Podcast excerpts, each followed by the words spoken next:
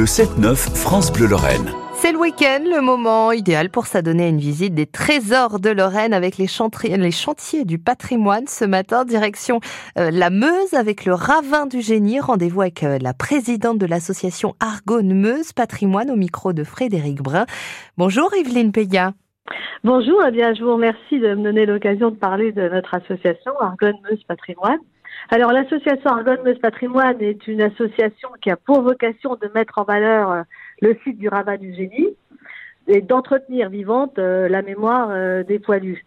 Donc le Ravat du Génie est situé en forêt d'Argonne et c'est la forêt d'Argonne c'était un lieu de combat extrêmement important en 14-18 puisque ça s'est situé entre deux zones de combat qui étaient à l'ouest la Champagne et à l'est Verdun.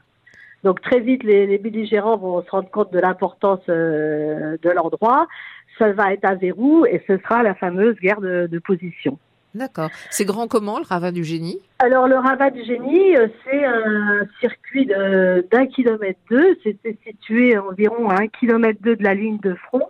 Alors ça s'appelle ravin du génie parce qu'à la fois c'était euh, un lieu de stockage.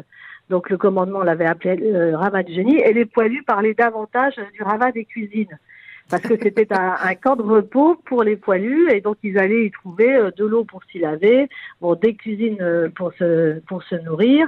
il y avait aussi un, un poste de, de, soins, un premier soin de, de secours où on voyait qui pouvait, qui avait des chances de, de survivre, voilà, et ensuite était transporté à l'arrière front.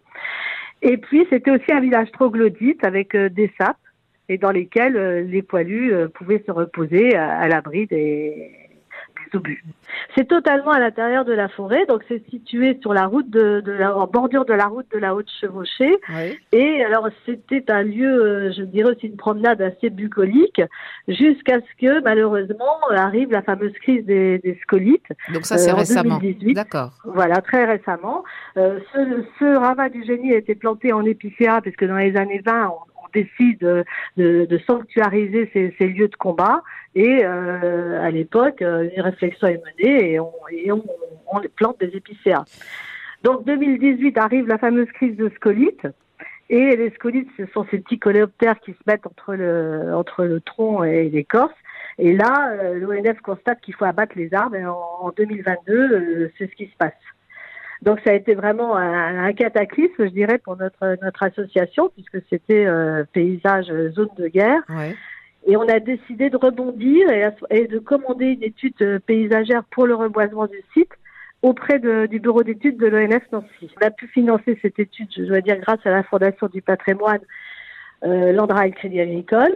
Et donc, l'étude avait été programmée, enfin, on, avait demandé on avait défini euh, trois axes euh, de, recherche, qui étaient euh, la sauvegarde du patrimoine, bien sûr, la, mise en valeur des vestiges, et puis aussi une réflexion sur l'adaptation de la forêt au changement climatique. Mhm.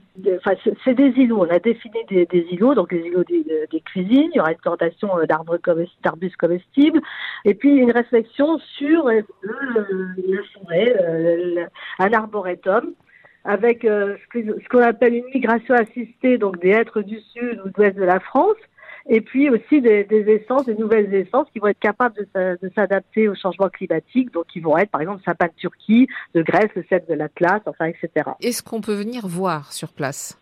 Alors le Ravat du génie, c'est un circuit, ça a été, c'est un